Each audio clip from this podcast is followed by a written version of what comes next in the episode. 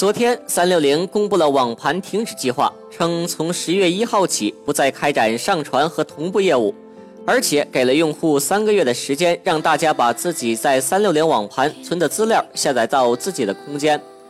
如果不下载，那么资料将在二月一号清空。就这样，又一个网盘倒下了。网盘作为一个信息传播的工具，前几年在发展起来，各个互联网厂商似乎都开通了自家的网盘业务。不过，网盘似乎没有找对路子，在多数人的手里，只是一个盗版的传播工具，这就决定了网盘的洗白十分困难，在国外上市圈钱的可能性不大。而盗版这种灰色地带，随着人们版权意识的提高，国家扫黄打非对互联网环境的整治，盗版的东西在市场上根本就站不住脚了。不少网盘已经被关停整改。从企业的立场来看，网盘目前来讲，盈利模式还在探索之中，大部分网盘是亏损的。网盘公司的高层对这项业务也不是很看好，所以你关我关，大家关。就目前来看，网盘的盈利模式大约有几种。第一种就是向用户出售更大的存储空间。不过，在广大网民被“互联网应该免费”这个思维洗脑后，这种付费买空间的模式一直没有发展起来。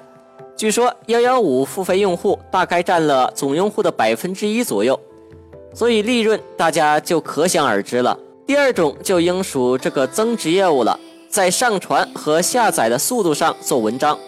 目前百度网盘免费用户限制了其上传和下载的速度，想要全速上传下载就得开通会员。第三种就是一些网络广告了，不过这一模式一直是没有发展起来。相信未来网盘都会变革，企业云盘将迎来新的发展机遇。现在的文件越来越大，动辄几百兆，企业运作的过程中必然需要分享、发送文件数据。当前利用免费网盘简单解决的分享方式将会受到限制，因此企业文件分享需求将凸显出来。网盘被关了，我们怎么办呢？我向大家推荐一些还不错的网盘。国内的首推坚果云，它的空间计划类似印象笔记，每个账户都拥有无限空间，但是限制了上传和下载的流量。只要每个月轻度使用坚果云免费版，绝对能满足你的需求。你可以设定本地多个文件夹进行同步，而不需要像其他服务一样需要指定某一个同步文件夹。国外版的就首推 Dropbox 的，Dropbox 开创了本地文件夹同步网盘的先河。